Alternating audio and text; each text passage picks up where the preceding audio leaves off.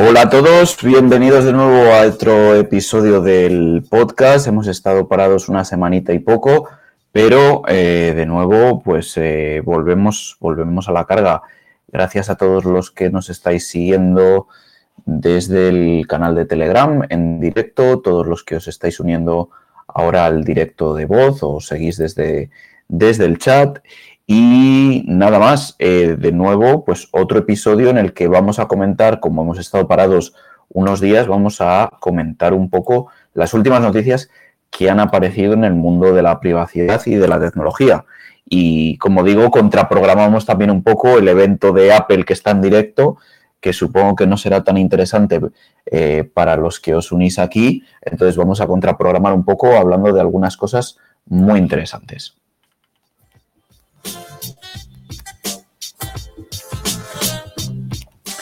¿Y de qué vamos a hablar hoy? Bueno, pues eh, uno de los primeros temas que me gustaría comentar es una cosa que compartí en, tanto en redes como, en el canal de Telegram sobre un kit de privacidad y de software libre.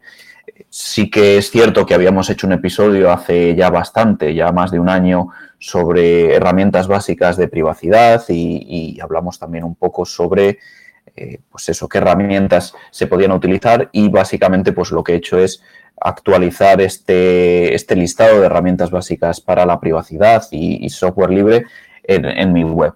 Eh, podéis, eh, podéis ver el, kit de privacidad directamente si entráis en, la página, en mi, blog, en. Arriba veis que, pone kit de privacidad y ahí tenéis un listado de, pues eso, un, algunas de las herramientas que personalmente he estado recomendando, tanto en este podcast como en redes sociales, eh, divididas en, diferentes áreas, desde los básicos a comunicaciones, a gestión de archivos u a otros.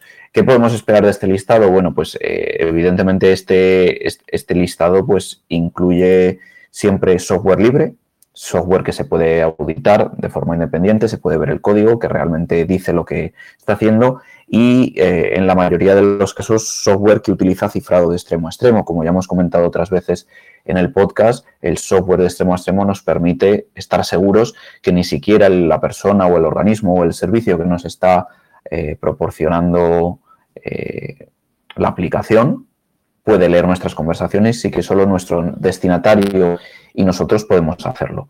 Entonces, como os digo, en los básicos tenemos navegadores web, sistemas operativos y cosas muy importantes como puede ser un gestor de contraseñas, un gestor de correos eh, y una aplicación para tener doble autentificación y evitar problemas si alguien consigue nuestra contraseña. Y creo que son muy importantes porque las últimas semanas eh, hablamos sobre Facebook, la última vez que estuvimos en, el podcast, pero es que ha habido luego LinkedIn, luego han salido ayuntamientos, han salido todo tipo de filtrados que es realmente espeluznante la cantidad de datos que damos. Con lo cual, si tenemos una contraseña única, un correo único y no damos nuestros datos personales, es algo que creo que va a ser importante porque sabemos que va a haber hackeos, va a haber filtraciones en el futuro y las va a seguir habiendo. Entonces, si nuestros datos reales no están ahí, vamos a estar mucho más a salvo. Eh, también hablamos aquí de aplicaciones de comunicaciones y, os listo algunas de mis favoritas, desde mensajería, correo electrónico eh, cifrado, bloqueo de anuncios, cómo tener privacidad en la conexión, cómo, cómo realizar conferencias de vídeo y audio seguras. Bueno, pues aquí también tenéis algunas de estas recomendaciones. Y como os decía, también una sección especial para archivos. Esto quiere decir cómo almacenamos nuestros archivos en la nube de forma segura, cómo enviamos un archivo grande a alguien que no entra dentro de un correo electrónico de forma que solo esta persona lo pueda ver y ni siquiera la página web donde la hagamos. Copias de seguridad, cómo cifrarlas en la nube, cómo cifrarlas en cualquier servicio de almacenamiento. Y también, pues, eh, eh, opciones libres de ofimática eh, online. También añado un apartado de miscelánea, un apartado de otros, donde, bueno, pues voy a ir haciendo cosas que ya no son tan importantes, no todo el mundo las vais a usar, pero que creo que puede estar muy interesante para, para todos vosotros, desde cómo acceder a YouTube y suscribiros a canales que os interesen de forma anónima, sin correos ni nada, y poder descargar los vídeos o poder escuchar solo eh, el audio de los vídeos, hasta un gestor de podcast libre, eh, un gestor de aplicaciones de Android o como también tener eh, mapas offline sin tener que depender de Google. Y evidentemente, pues hay muchas herramientas que no están listadas aquí. Esta es como mi recopilación personal y os recomiendo también que os paséis por la página web uh, privacytool.io eh, que os permitirá ver muchas de estas otras aplicaciones que podréis descubrir.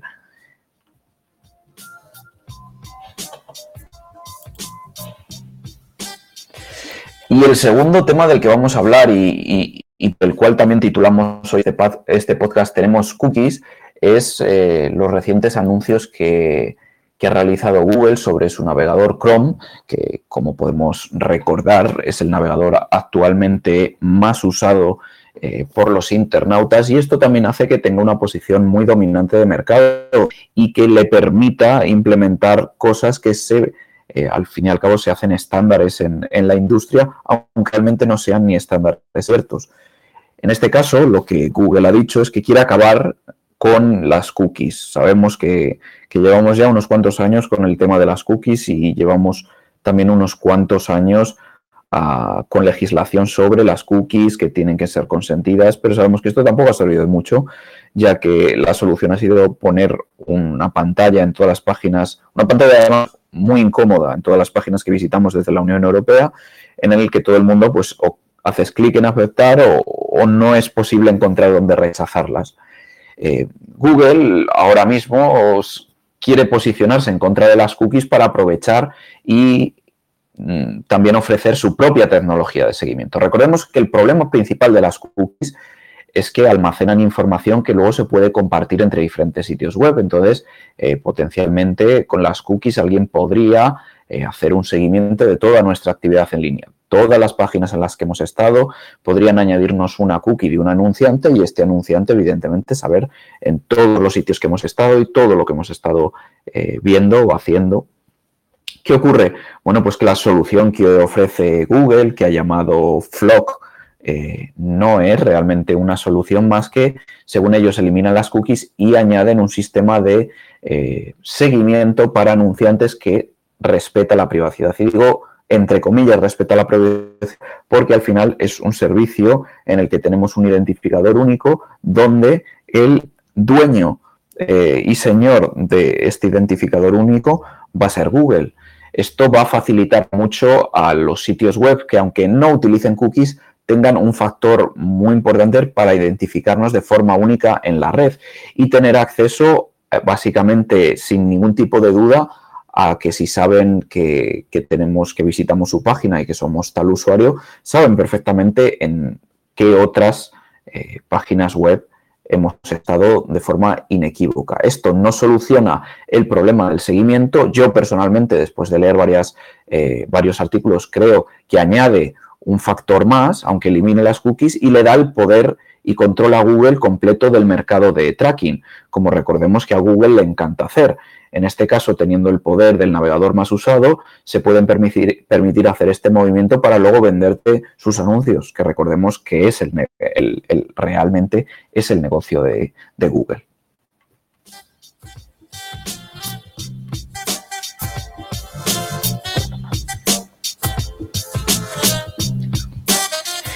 Os recuerdo que podéis participar directamente desde el chat, podéis participar directamente desde el canal de audio si tenéis algún comentario sobre lo que estamos comentando hoy aquí. No recordad que podéis levantar la mano. También recordad, si estáis escuchando esto desde Spotify, iTunes, eh, cualquier aplicación de podcast directamente desde la web, eh, podéis hacer comentarios a posteriori y podéis uniros al canal que tenemos en Telegram, que, tenéis en, que tenemos en Telegram y dejar vuestros comentarios sobre qué os ha parecido el podcast. Y si no hay preguntas o no hay comentarios sobre el seguimiento de cookies y Google, sí que me gustaría comentar otra noticia que ha sido muy importante estos últimos días. Y es que resulta, y aparentemente la Junta de la región de Andalucía en España está utilizando o pretende eh, utilizar eh, inteligencia artificial para analizar las redes sociales de los candidatos a puestos en la administración para eh, también mm, ver a quién le da acceso a qué puestos. Ya hablamos un poco de inteligencia artificial en alguno de los episodios anteriores, pero la verdad es que esto es poco preocupante el, uso ya masivo de la inteligencia artificial para ah, acceder o recopilar datos que, pueden cruzar la línea de la privacidad de los usuarios. Hablamos un poco de las cámaras, si recordáis, eh, las cámaras de vídeo y el, reconocimiento facial hace algunos episodios aquí. Podéis verlo si, si, tiráis un poco para atrás en, los episodios. Pero lo que aquí se está proponiendo es eh, que las personas puedan acceder a puestos de trabajo después de que una inteligencia artificial analice sus comentarios, sus reacciones y todo lo que han realizado en redes sociales. Básicamente le están dejando a una máquina decidir quién es apto o no para diferentes puestos de la administración. Y como ya hemos dicho muchas veces, el algoritmo no es neutral. El algoritmo siempre tiene un sesgo y es sesgo de quien lo ha programado. Y esto puede, de forma muy sencilla, excluir, y normalmente lo hace, a ciertas minorías o ciertas opiniones o tendencias que no sean del agrado del político de turno.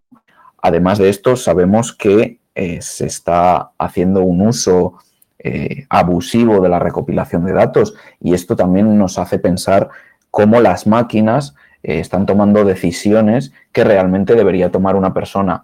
Cuando las decisiones las toma una máquina y no pueden ser auditadas, no hay opción a réplica, no hay opción a decir por qué esta persona ha cedido a este puesto y yo no.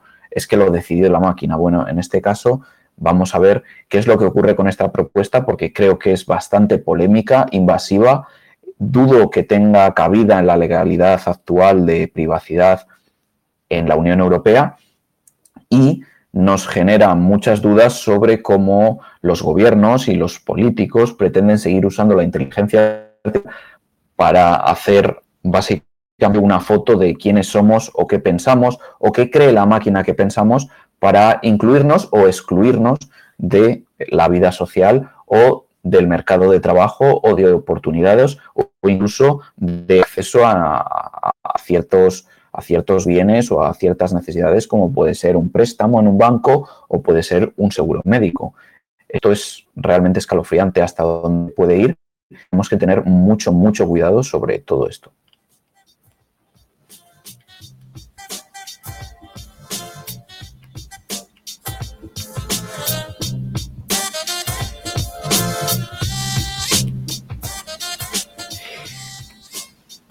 Y me gustaría también eh, mencionar que, en próximos episodios me gustaría tratar un tema que me ha parecido muy interesante y que he estado leyendo recientemente esta semana, y es sobre el uso de criptomonedas para mm, fines sociales o con una, un enmarque y, y, con una visión social. Sabemos que las criptomonedas están en boca de todos últimamente y sabemos también muchos de los riesgos que, han sucedido y, y toda la especulación que hay alrededor de ciertas criptomonedas. Pero quitando a un margen la especulación que sabemos que está ocurriendo, también hay que hacer un análisis, por un lado, técnico de la utilidad real de, de ciertas tecnologías basadas en cadena de bloques, en blockchain, y cómo éstas se pueden aplicar para realizar cosas extremadamente interesantes. Como os digo, si os interesa este tema, eh, hacedmelo saber también en los comentarios del, chat y del, canal de Telegram, porque es una de las cosas que me gustaría tratar de forma colaborativa y tener diferentes puntos de vista y visiones de todos vosotros en, en el canal y en el próximo episodio.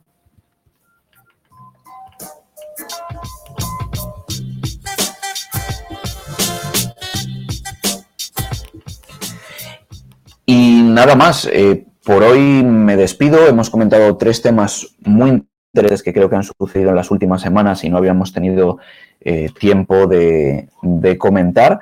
Y nos vamos a ver muy pronto en el próximo episodio para hablar eh, sobre monedas sociales, pero también vamos a hablar de otros temas que hayan ido sucediendo en la actualidad. Así que por mi parte, nada más. Esto quedará grabado para que lo podáis escuchar en todas las plataformas y nos escuchamos muy pronto. Gracias a todos por haber estado ahí.